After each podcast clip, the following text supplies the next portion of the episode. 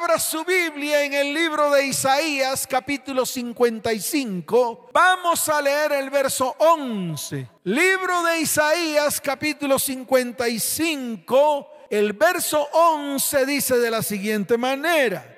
Así será mi palabra que sale de mi boca. No volverá a mí vacía, sino que hará lo que yo quiero y será prosperada en aquello para que la envíe. Damos un poco el verso 10, vamos a hacer como el compendio de lo que dice la palabra.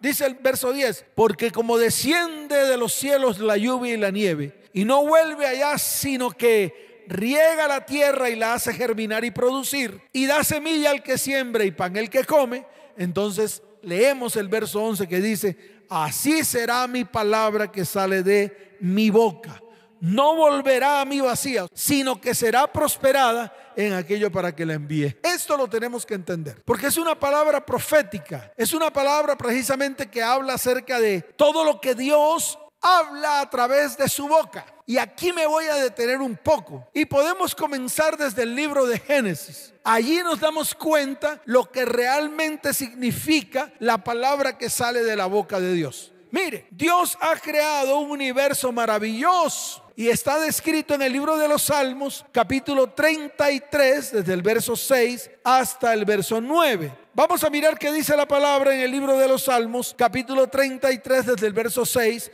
hasta el verso 9. Póngale cuidado a la palabra. Tenga la Biblia abierta. Si tiene un dispositivo móvil, busque la cita inmediatamente para que le aparezca y podamos leer juntos. Dice la palabra, por la palabra de Yahweh, ojo, fueron hechos los cielos. Wow y todo el ejército de ellos por el, ojo con esto, aliento de su boca, por el aliento de su boca. Esto tiene un gran significado, pero es necesario que usted lo disierna. Es necesario que usted lo mire con detenimiento. Y dice la bendita palabra del Señor. Él junta como montón las aguas del mar. Él pone en depósitos los abismos. Tema a Yahweh toda la tierra teman delante de él todos los habitantes del mundo. Y aquí viene el verso 9. Aquí viene el verso 9, ojo con esto. Y yo quiero que tú estés atento, porque hoy Dios va a hacer un cambio y una transformación en tu vida. Y la palabra de Dios se va a sembrar en medio de ti y va a comenzar a ejecutar. Mire lo que dice la palabra, porque Él dijo y fue hecho. Ojo, Él mandó y existió, que siempre hay una palabra que antecede a algo que quiere ser creado o quiere ser hecho. Esto mismo lo declara el Señor en su palabra para que tú lo vayas entendiendo de una manera de una manera clara. Entonces vuelvo y repito, a través de su boca creó todo lo que hay en el universo. A través de ella habló y escuche así como dice la palabra y salió neuma. Wow. Salió Neuma, ahí está escrito, dice, porque él dijo fue hecho, él mandó y existió. Y en la parte de arriba, en la palabra, dice que con el aliento de su boca fue hecho todo el ejército que hay en el cielo. Es decir, con su neuma, con su espíritu. El espíritu de Dios es su neuma, el cual estaba listo para ejecutar lo que él anhelaba en el corazón de Dios. Mire, hay una palabra que está en Juan capítulo primero, desde el verso primero hasta el verso cuatro. Y aquí va a encontrar una revelación que es necesario que usted la vaya entendiendo. Es necesario que usted se afiance, que usted madure en lo que está escrito en la bendita palabra del Señor. Mire lo que dice la palabra. Libro de Juan capítulo primero, desde el verso primero en adelante. En el principio era el verbo. En el principio. En Génesis. Sí, cuando usted se va a Génesis, lo primero que ve que la tierra estaba desordenada y vacía. Y también dice que el Espíritu de Dios se movía sobre la faz de las aguas. El Espíritu de Dios. Y entonces viene la palabra y dice, y dijo Dios, wow, Dios abrió su boca, salió neuma, salió espíritu de su boca. Salió el Espíritu de Dios de su boca, pero a través de quién? A través del verbo. Porque en el principio era el verbo y el verbo era con Dios. O sea, el verbo estaba con Dios. Y dice la palabra, y el verbo era Dios. Él lo hizo todo a través del verbo, a través de la palabra, para que usted lo vaya entendiendo. Y yo le digo algo, si Él fue capaz de hacer todo con su palabra, ¿por qué no va a ser capaz de hacerlo todo en ti con su palabra? El problema no es Dios. Y yo siempre se lo seguiré diciendo a la iglesia. El problema no es Dios, el problema eres tú. El problema es la iglesia. El problema es la iglesia que anda como el timbo al tambo, como baladán, baladín, baladín, bam, bam. Anda buscando una cantidad de cosas que no le aprovechan para nada. Cuando aquí está toda la revelación. Y mire lo que dice el verso 2 del capítulo primero del libro de Juan. Dice, este era en el principio con Dios. Verso 3. Todas las cosas, todas, no algunas, todas las cosas, dice, todas las cosas por Él fueron hechas. Y dice, y sin Él nada de lo que ha sido hecho fue hecho. Y viene el verso 4. En Él estaba la vida y la vida era la luz de los hombres. Entonces yo vuelvo a repetir lo mismo. Si a través de la palabra Dios creó todo, imagínese una palabra en medio de su vida que crea todo lo que usted necesita que Dios haga en su vida. Que a través de una palabra haga todo, escuche, porque esto lo tiene que entender, esto lo tiene que digerir. Si no lo digiere, no va a pasar nada en su vida. Qué bueno sería que a través de una palabra Dios hiciera en su vida todo lo que usted necesita que Él haga. Así de fácil. Si Él a través de la palabra lo creó todo, ¿por qué no va a poder crear en usted todo lo que usted necesita que Él haga? Entonces es ahí donde nosotros tenemos que ponernos firmes delante de la presencia del Señor. Ahora, voy a enseñar algunas características espirituales de la palabra de Dios. Esto con el fin de, crecer, de fundamentar nuestra vida espiritual. La primera palabra está en Hebreos capítulo 4, desde el verso 12 hasta el verso 13. Esta es una prédica para aprender. Vamos a aprender muchísimo. Pero después de aprender vamos a saber cómo hacer por obra todo lo que Dios ha declarado en este día de hoy. ¿Para qué? Para que vengan los tiempos que tú tanto has esperado. Yo estoy esperando unos tiempos muy especiales para mi vida. El cumplimiento de sus promesas, el cumplimiento de las promesas para este ministerio, el cumplimiento de su palabra para esta iglesia. Y eso te incluye a ti y te incluye a ti. Nos incluye a todos nosotros. Entonces yo también anhelo que esto suceda todo lo que Dios tiene preparado para nosotros, para nuestras vidas, para nuestra casa, para nuestro hogar, para nuestra familia y para nuestra descendencia, se comiencen a cumplir, o sea, comiencen a cumplirse en medio de nosotros. Pero tenemos que pararnos firmes y comenzar a funcionar, comenzar a andar. Escuche bien, no puede Dios hacer algo y que nosotros estemos sentados. No, tenemos que levantarnos para tomar decisiones. En Hebreos 4, desde el verso 12, hasta el verso 13 la palabra dice, porque la palabra de Dios, ojo con esta característica de la palabra de Dios, dice, es viva. Yo creo que muchos no entienden qué significa que la palabra de Dios sea viva. Cuando dice que la palabra de Dios es viva, es porque tiene vida, porque produce vida. Y estoy hablando de la palabra de Dios. Yo no estoy hablando de otra cosa diferente, sino de la palabra de Dios. Entonces la palabra de Dios produce vida, por eso dice, es viva. La segunda característica que dice aquí es que es eficaz. Wow. O sea, algo eficaz es algo eficiente, algo que se hace, algo que se ejecuta, algo que se vuelve verdad. Eficaz. Tiene eficacia, cumple su propósito, cumple el destino, el propósito para la cual esa palabra fue enviada. Por eso dice, la palabra de Dios es viva y es eficaz. Yo quiero aquí que usted vaya entendiendo lo que Dios está exponiendo en este día. Y dice, y más cortante que toda espada de dos filos. Cuando habla de que es más cortante que espada de dos filos, quiere decir que tiene la eficacia de lo que tiene una espada que tiene dos filos, o sea, corta por arriba y corta por abajo. Abre, penetra. ¿Y a dónde tiene que penetrar? Pues en el corazón del hombre. ¿Dónde tiene que penetrar? Pues en el corazón de la iglesia. Y es ahí donde la palabra no penetra. La palabra medio penetra por encima. Medio la puntica de la espada de dos filos pega en, su cuero. Sí, en su cuero, en su corazón y usted se aparta. Y dice, no, esa palabra no es para mí. Es muy difícil de hacerla. Es muy difícil de ejecutarla. Mire, el Señor nos ha dado la palabra en Malaquías, capítulo 4. Y nos ha dicho de manera contundente, yo haré volver el corazón de los padres a los hijos y el corazón de los hijos a los padres, pero yo necesito que los padres se vuelvan a mí para yo volver mi corazón a ellos. Y la gente a esto no le ha puesto cuidado, le importa cinco. ¿Por qué? Porque no creen lo que Dios puede hacer a través de su palabra. Muchos quieren tener familias restauradas, hijos bendecidos, hijos restaurados, quieren ser prósperos, pero no aplican esta palabra. Y si usted no aplica la palabra de Dios, ¿de dónde va a venir su prosperidad? ¿Del azar? ¿Usted cree que una prosperidad que venga del azar se va a quedar permanente? No, una prosperidad que venga del azar viene momentánea y después se va. Pero cuando escuche bien, esa prosperidad y esa bendición está asida, está agarrada a una palabra que Dios dijo. La prosperidad es para siempre. Yo no estoy hablando de prosperidad solamente en la parte económica. Todo en su vida, como hijo de Dios, como iglesia del Dios Altísimo, tiene que ser prosperado.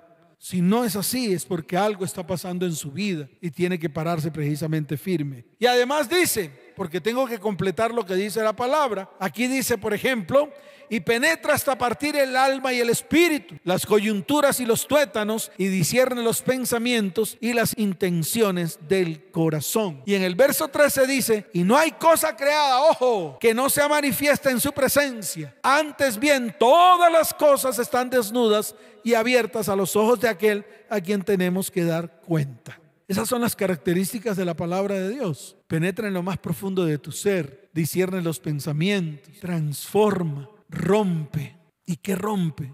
Rompe la maldad, rompe la enfermedad, rompe el agravio, rompe la tristeza, rompe la desilusión, rompe la maldición, rompe la iniquidad. Eso lo hace la palabra de Dios, especialmente cuando sale de la boca de Dios, para que usted lo vaya entendiendo. Y también tengo una palabra en el libro de Segunda de Timoteo, capítulo 3, verso 16. Vaya a Segunda de Timoteo, capítulo 3, verso 16.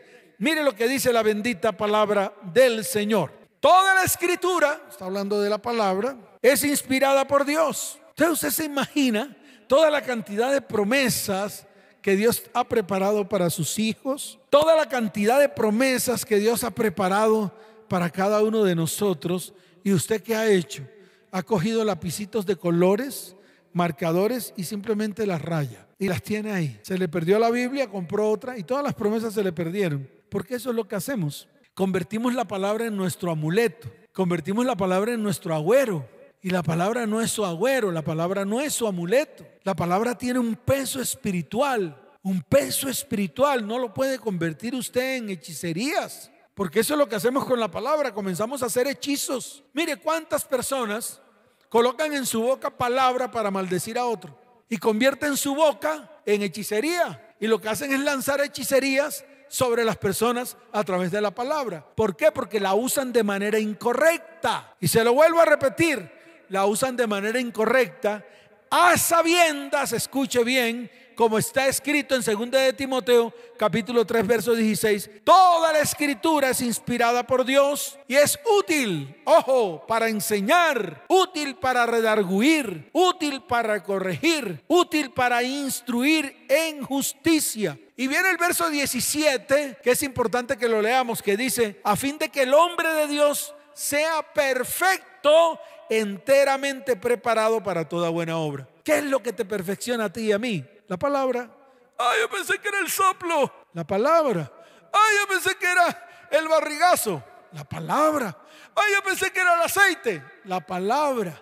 Esos elementos son elementos ritualistas. Pero lo que realmente transforma una vida, lo que realmente transforma un hogar, lo que realmente transforma una familia, es la palabra de Dios. El mismo Señor lo dijo se lo dijo a sus discípulos, vosotros estáis limpios por la palabra que yo os he dado. Es como el agua que limpia. Y esto usted lo tiene que entender. Ahora miremos un poco lo que está ocurriendo al interior de cada vida, cada hogar y cada descendencia. Vemos, por ejemplo, en este tiempo que muchos están en medio de crisis emocional. He visto en muchas consejerías como muchos están en crisis física, en crisis económica, en crisis espiritual. Y podríamos definir una crisis como una situación o un periodo de grandes dificultades y que generalmente no sabemos cómo enfrentarlas. Y yo sé que muchos de los que están ahí están en medio de crisis. Muchos de los que están ahí están en medio de problemas y dificultades. Y yo le quiero hablar a la iglesia que está en problemas y dificultades, porque es necesario que la iglesia que está en medio de problemas, dificultades y atolladeros salga de esas dificultades, salga, salga avanti, salga victoriosa. Pero ¿qué hacemos con proclamar la victoria si la proclamamos solamente de boca para afuera? No sirve. Todo lo que tú proclames de boca para afuera no sirve. Primero lo tienes que meter en tu corazón. Primero lo tienes que vivir en tu corazón. Entonces muchas veces no sabemos cómo enfrentar las crisis, cómo enfrentar los problemas, cómo enfrentar las dificultades que en este tiempo estamos viviendo. Por todo lo que está viviendo el mundo. Mire cómo está viviendo el mundo. Está revuelto. El mundo está lleno de maldad, de iniquidad. Y yo te quiero decir algo. La única manera con que podemos enfrentar la crisis, ya bien sea, escuche bien, para salir de ella o ya bien sea para que todo cambie a nuestro favor, es que el Espíritu de Dios se mueva y ejecute una palabra que está en el corazón y en la mente de Dios. Mire qué fácil es.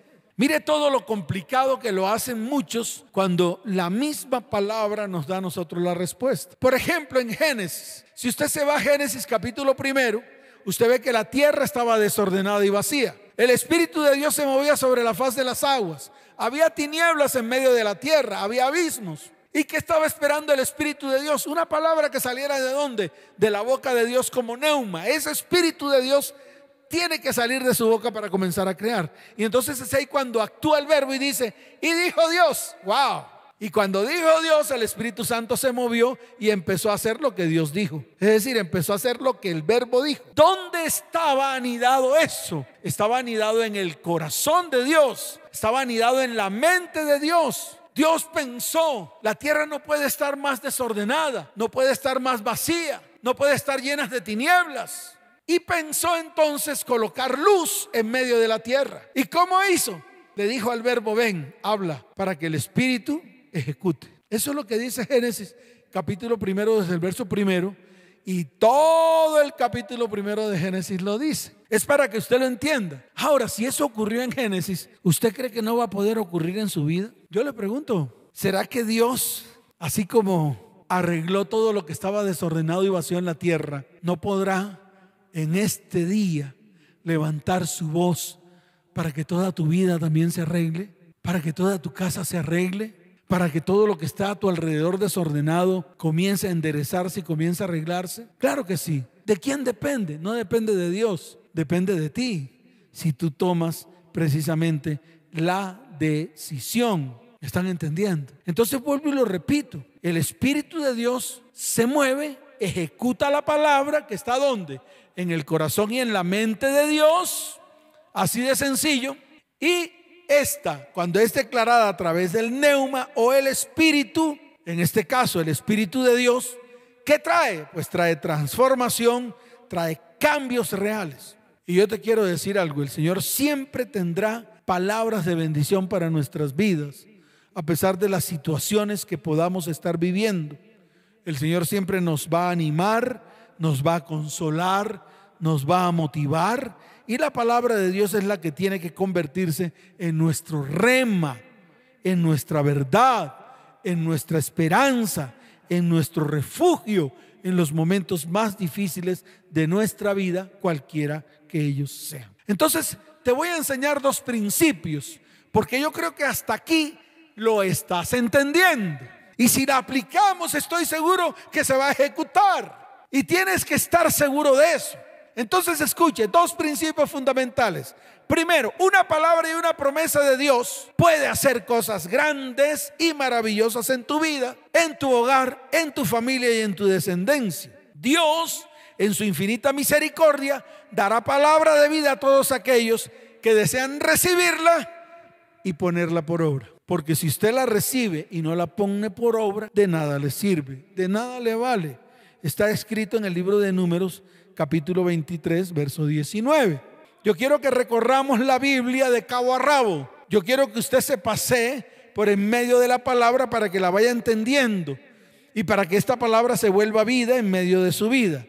Números capítulo 23, verso 19, dice la bendita palabra del Señor. Dios no es hombre para que mienta, ni hijo de hombre para que se arrepienta. Y aquí viene lo firme Afírmese en esto que dice, Él dijo y no hará, habló y no lo ejecutará. Esta palabra yo quiero que te quede grabada en lo más profundo de tu corazón. Si Él lo dijo y tú lo permites en tu vida, Él lo va a ejecutar. Si Él lo dijo y tú lo permites en tu vida, Él lo va a hacer. Así de sencillo.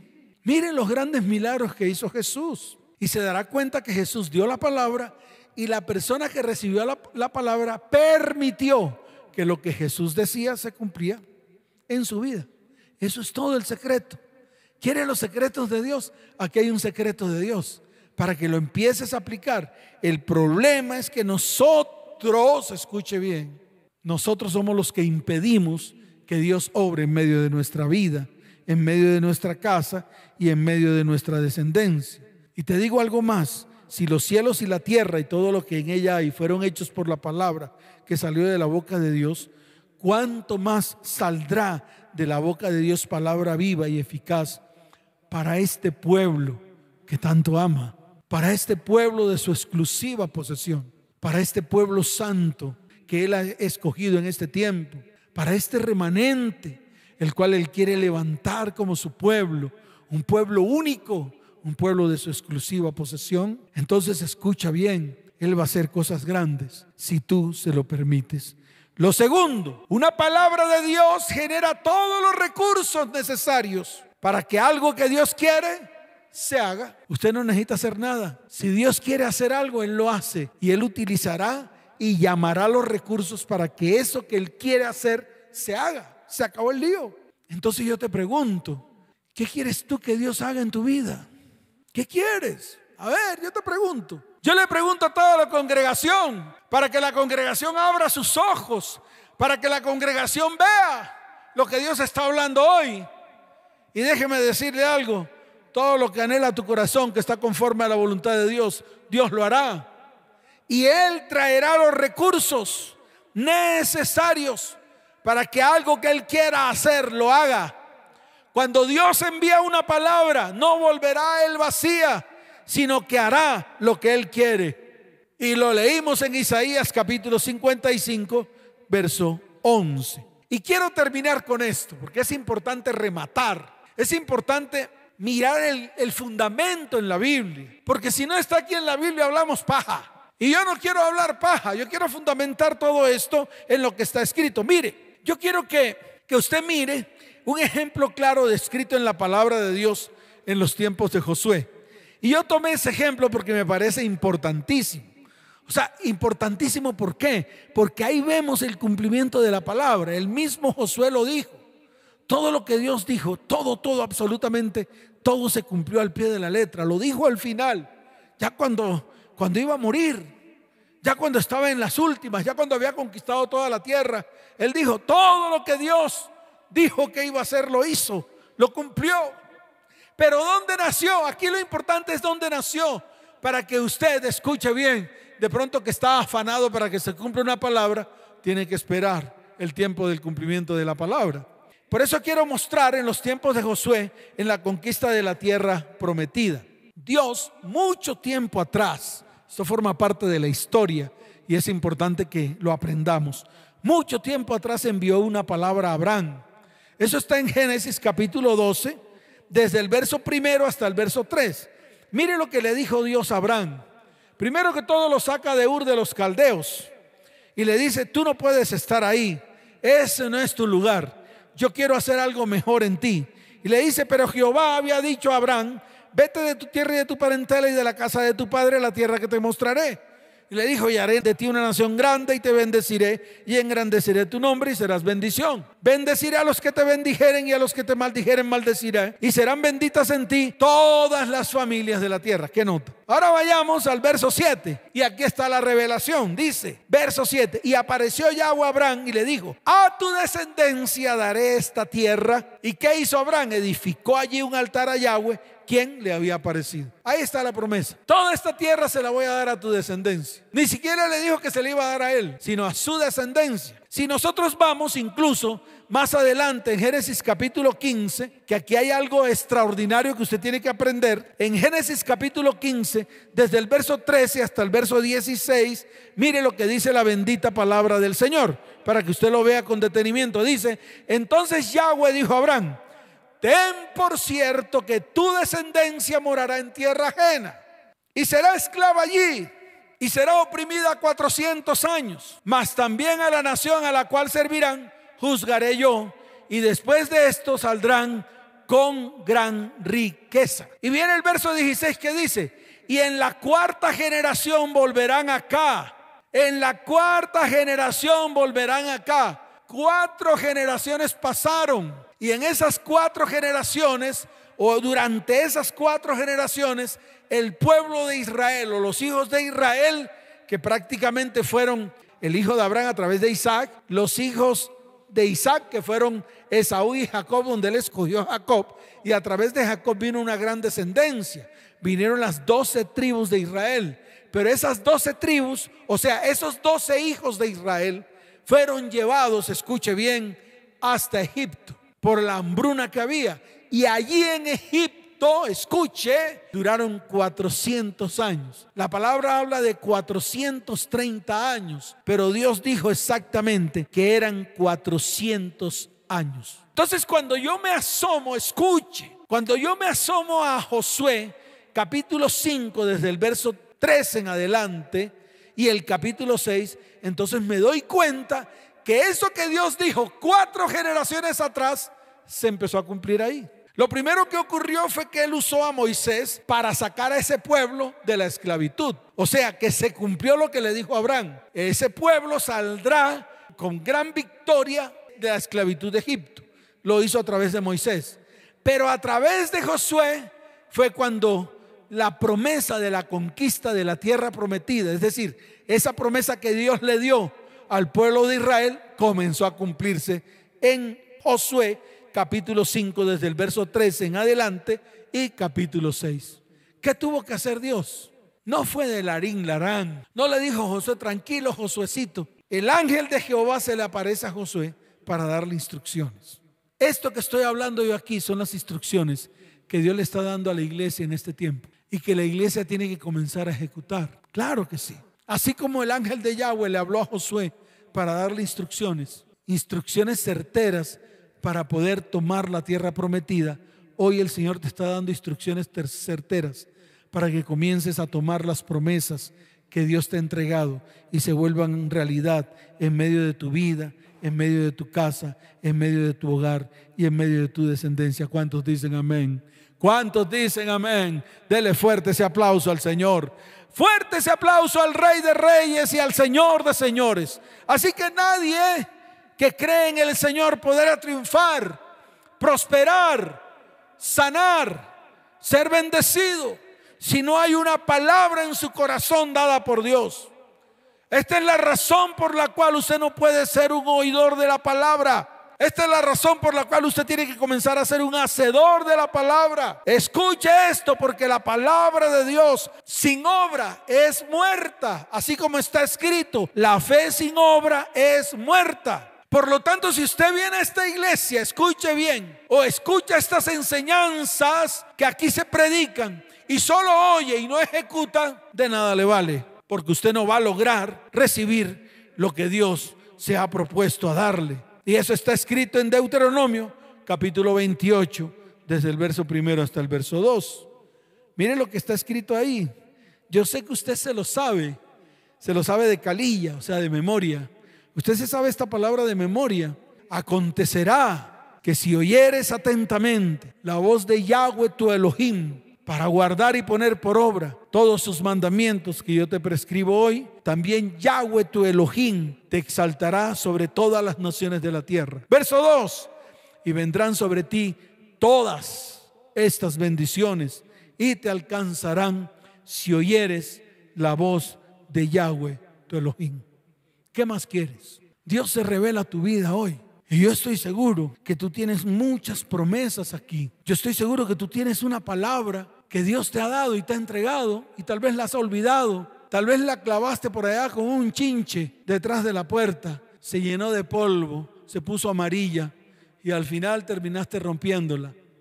Yo sé que muchos han recibido palabra viva, pero ¿qué ha pasado con ellos? Pues han hecho lo contrario a lo que dice la palabra y se han desviado de los propósitos de Dios. Por eso tenemos que volvernos a Él con todo el corazón. No hay más opciones. Mire, no haga como chivo, no tiene más opciones, sino volverse al Señor con todo el corazón. ¿Cuántos dicen amén? Practiquemos un poco para terminar. Y yo quiero que usted, que, hagamos la práctica. Mire, yo quiero que esta enseñanza sea práctica y que ya mismo usted busque la palabra.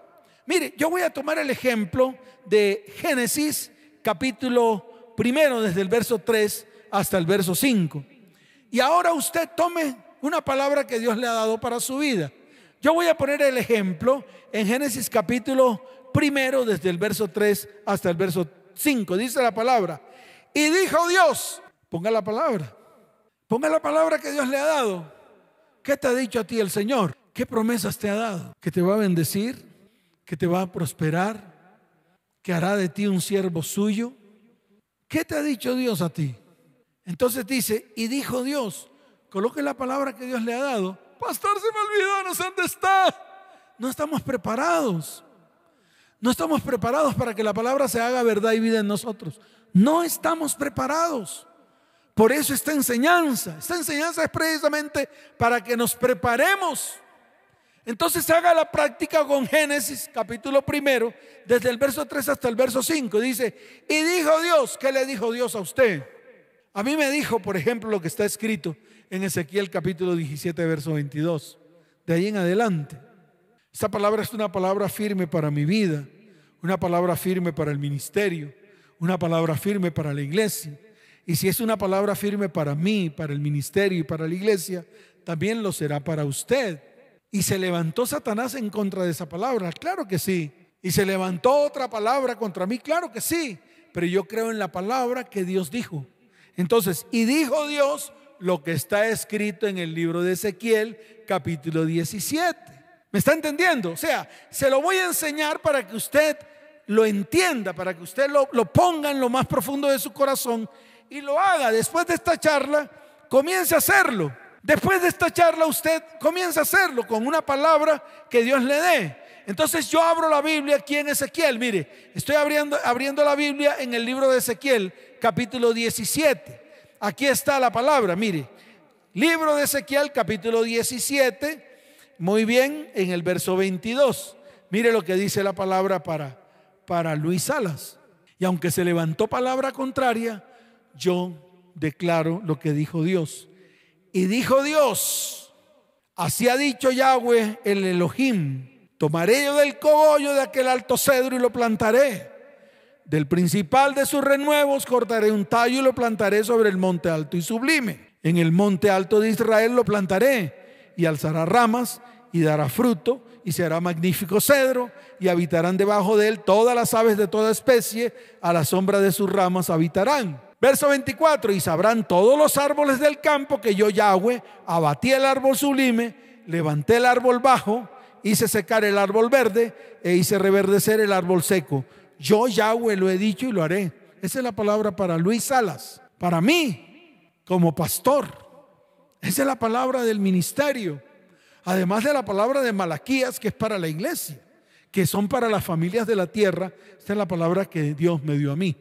Pero yo no me puedo quedar en la simple palabra. Mire lo que dice la palabra en el libro de Génesis capítulo primero, verso 4. Y dice, y vio Dios que lo que dijo era bueno. Entonces yo levanto mi mano y digo, Señor, lo que tú dijiste a través de tu boca es bueno. Es bueno para mí, es bueno para mi familia, es bueno para mi descendencia, es bueno para la iglesia, es bueno para las familias de la tierra. Entonces aquí le pongo el fundamento. Y dice la palabra del Señor en el verso 5. Y llamó Dios. Oh, ahí yo le puse nombre. Entonces póngale nombre a la promesa. Sí, póngale un nombre. Mi nuevo comienzo, la transformación de mi vida. Eh, no sé, póngale un nombre. Mi sanidad, la sanidad de mi enfermedad, la sanidad de mi cuerpo. No sé qué nombre le va a poner. Pero Dios le puso nombre a eso que habló y a eso que hizo. Y eso es lo que yo quiero que usted ponga en práctica. Dios da una palabra, escuche, se la da a usted, la ejecuta y luego lo que Él ejecuta, Él lo ve y dice, es bueno. Entonces yo le digo al Señor hoy, Señor, la palabra que me has dado, la has ejecutado y tú has visto con tus propios ojos que es buena. Se acabó el lío. Entonces, haga la práctica. Facilito. Esto no tiene complicación, ya se lo he explicado. Escuche esta charla una, dos, todas las veces que sean necesarias y comience a ponerla por obra. Escuche las instrucciones de Dios. Oiga Dios lo que está hablando. ¿Para qué? Para que vengan los buenos tiempos. Los tiempos que la iglesia ha esperado. Vamos a colocarnos en pie. Colócate en pie. Porque hoy es un día para declarar una palabra. Una palabra para tu vida. Una palabra para tu hogar una palabra para tu familia y una palabra para tu descendencia. Abra su Biblia en Isaías capítulo 41. Con esto termino. Libro de Isaías capítulo 41. Dice la bendita palabra del Señor desde el verso 10 hasta el verso 14. Aquí hay dos premisas. La primera, el Señor dice, no temas. La segunda premisa, no desmayes. En los momentos de crisis en los cuales estamos atravesando en este tiempo, estamos diseñados para tomar dos acciones, huir o enfrentar. Lastimosamente, escuche bien, muchas personas que toman la opción de huir de los problemas, de huir de las crisis, por eso toman la opción de huir. La opción de huir de las crisis puede ser manifestada de muchas formas, a través de divorcios, a través de abandonos, a través de vicios, a través de adicciones. Y de una forma pasiva, huir puede ser simplemente tratar de ignorar el problema y tomar una actitud irresponsable, que es lo que nosotros estamos viendo en este tiempo. Por eso yo siempre le digo a las familias de la tierra, pónganse firme, porque es el tiempo de enfrentar todo lo que viene sin temor. Escuche, sin temor y que no nos cansemos porque Dios está en medio de nosotros. ¿Cuántos dicen amén? Dios nos dice, no temas. Es porque Él no quiere que huyamos, sino que confiemos en Él y enfrentemos la crisis. La crisis confiando en su palabra y confiando en sus promesas. Así de fácil. Y mire lo que dice la palabra no temas porque yo estoy contigo. Escuche porque esta es la administración. Yo quiero que incline su rostro porque hoy es un día especial, el día que Dios ha preparado para bendecirte. Y te digo, ahí donde estás con tu rostro inclinado, porque estoy seguro que Dios te va a hablar. Dios te dice, nuestro Dios nunca nos mandará solos a la batalla. Él va con nosotros y nuestra batalla es también la batalla de Dios. Y esta fue una palabra que Dios me dio en Segunda de Crónicas capítulo 20, desde el verso 15 hasta el verso 17. Él me dijo, no te preocupes, yo pelearé por ti. No tienes que hacer nada, yo pelearé por ti. Para que tú entiendas, cuando Dios está en el asunto, Él puede obrar y hacer cosas grandes. Y sigue diciendo, no temas porque yo estoy contigo, no desmayes porque yo soy tu Dios que te esfuerzo. No temas porque yo soy tu Dios. Y es lo que yo quiero que tú entiendas. Dios tiene un compromiso de amor con todos aquellos que hemos creído, que le hemos recibido como Señor y Salvador de nuestra vida. Él es nuestro Dios y su poder y sus maravillas están disponibles para nosotros por medio de la palabra y por medio de la fe. Lo tercero, no temas porque yo te sostengo de tu mano. Ahí está escrito, dice, siempre te ayudaré, siempre te sustentaré con la diestra de mi justicia. Él te sostiene de su mano. Así de fácil. Dios no nos dejará caer. El Señor quiere que cada uno de nosotros escuche, nos sintamos seguros en Él, en sus manos, que podamos soltarnos de todo aquello en los cuales tambaleamos. Y yo te quiero decir algo, todo lo que te dé una falsa seguridad, deséchala, porque nuestra seguridad y nuestra confianza está en las manos de Dios. ¿Cuántos dicen amén? Y Él te dice, no temas porque yo te ayudo. Sí, Dios te ayuda. Él ha extendido su mano de misericordia y de bondad. No retrocedas, no tengas temor, levántate porque Él te ayuda y Él va a hacer cosa grande en medio de tu vida. Él es nuestro pronto auxilio en las tribulaciones. ¿Cuántos dicen amén? ¿Cuántos dicen amén? Dele fuerte ese aplauso al Señor, fuerte ese aplauso al Rey de Reyes y al Señor de Señores. ¿Y qué va a hacer el Señor? Nos va a dar nuevas fuerzas. Está en Isaías capítulo 40, verso 29. Escucha, esta palabra es para ti. Dice, Él da esfuerzo al cansado y multiplica las fuerzas al que no tiene ningunas. Así que no te preocupes. Él nos va a dar nuevas fuerzas y nos va a levantar. Y lo que está escrito en el libro de Gálatas, capítulo 6, verso 9, porque a su tiempo, escuche bien, vamos a cosechar el fruto de nuestro trabajo, de nuestra labor de papás, nuestra labor en nuestro trabajo, de nuestra labor en nuestra familia, de nuestra labor en nuestra iglesia. Y está escrito en el libro de Gálatas, ahí capítulo 6, verso 9.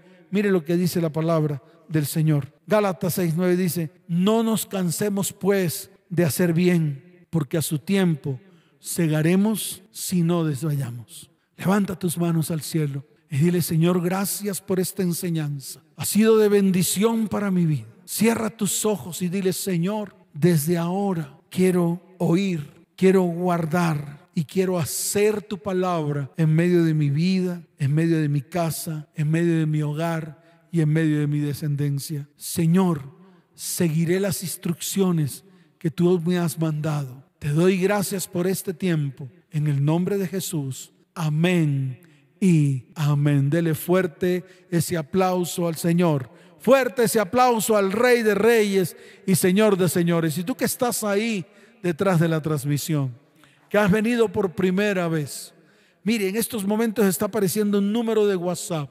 Si necesitas ayuda, escribe ese número al 320-315-9990 y levanta tu mano derecha y tu mano izquierda en tu corazón y habla con Dios. Dile, Señor, hoy te acepto como mi único y suficiente Salvador. Escribe mi nombre en el libro de la vida y no lo borres jamás. Señor, te doy gracias por haberme traído a este lugar. Te doy gracias por haber escuchado esta palabra que ha traído bendición, que ha traído paz, que ha traído crecimiento para mi vida, mi hogar mi familia y mi descendencia. En el nombre de Jesús, amén y amén. Iglesia, levanta tus manos al cielo.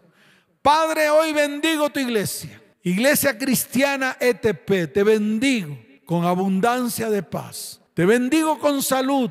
Te bendigo con prosperidad. Padre, a partir de hoy, tu palabra se cumplirá en medio de vidas, hogares, familias y descendientes comenzando por mi vida, comenzando por mi familia y comenzando por mi descendencia.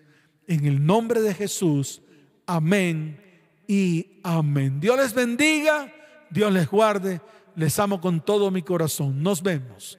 Chao, chao.